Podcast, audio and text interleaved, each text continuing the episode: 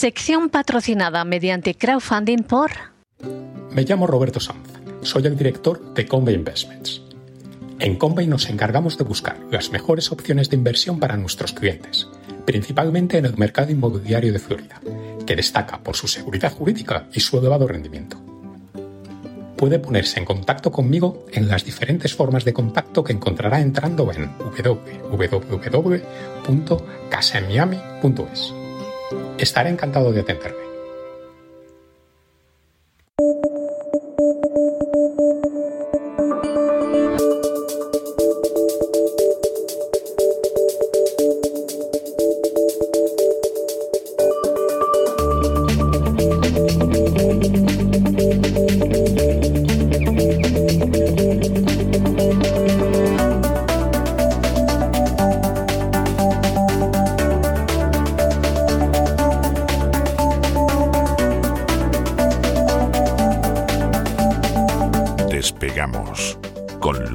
Ramírez.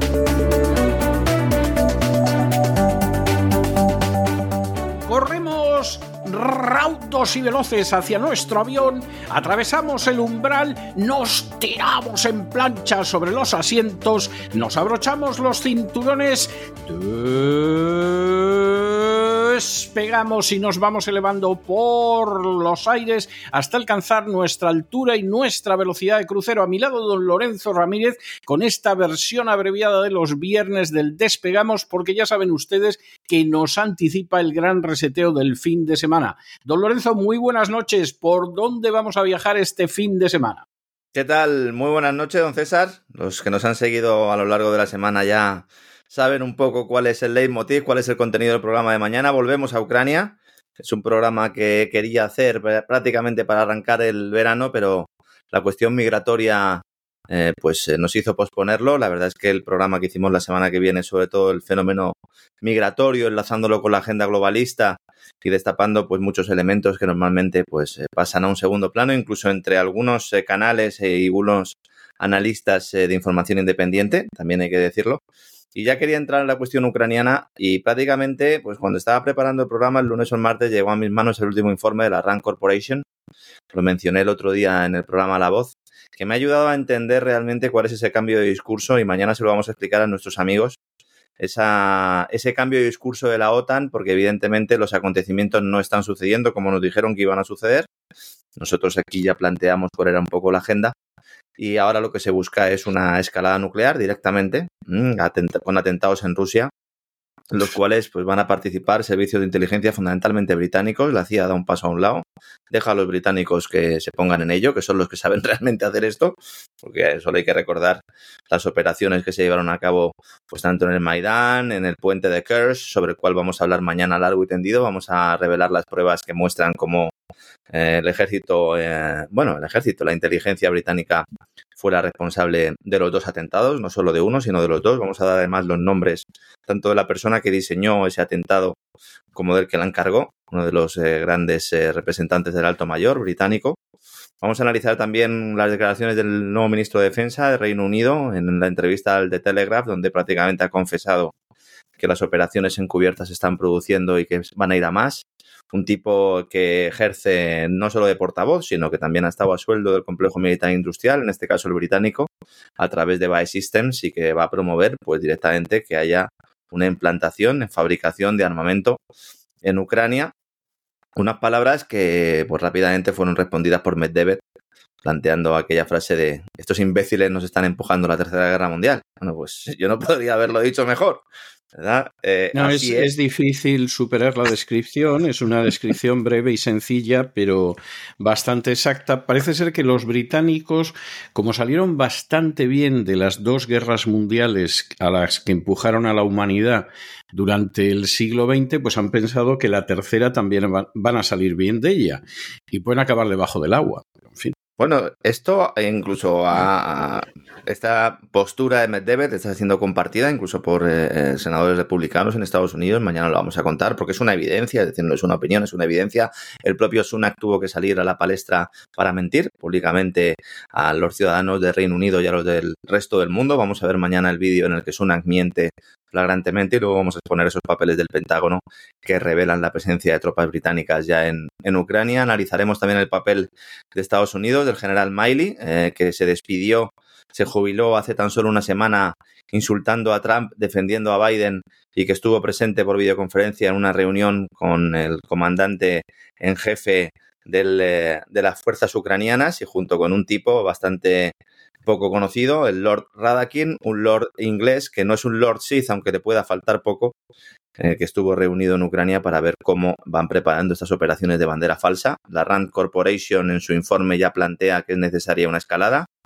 Vamos a analizar en profundidad ese informe. Vamos a ver cómo se habla también de ese terrorismo en suelo ruso. Ellos dicen que con unidades ucranianas, pero evidentemente no es así porque también vamos a mostrar mañana pruebas de que el ejército de Reino Unido, más bien habría que decir la inteligencia o el Estado Mayor de Reino Unido, está reclutando miembros del ISIS en cárceles de Siria e Irak para que vayan a cometer atentados en suelo ruso en representación de la OTAN. Esto ya es lo máximo, es decir, ya no es que tengamos operaciones proxy con determinados infiltrados dentro de los movimientos islamistas, como expusimos aquí además en un programa que hicimos, yo creo que fue doble, la pasada temporada, sino que directamente se estarían reclutando miembros del ISIS.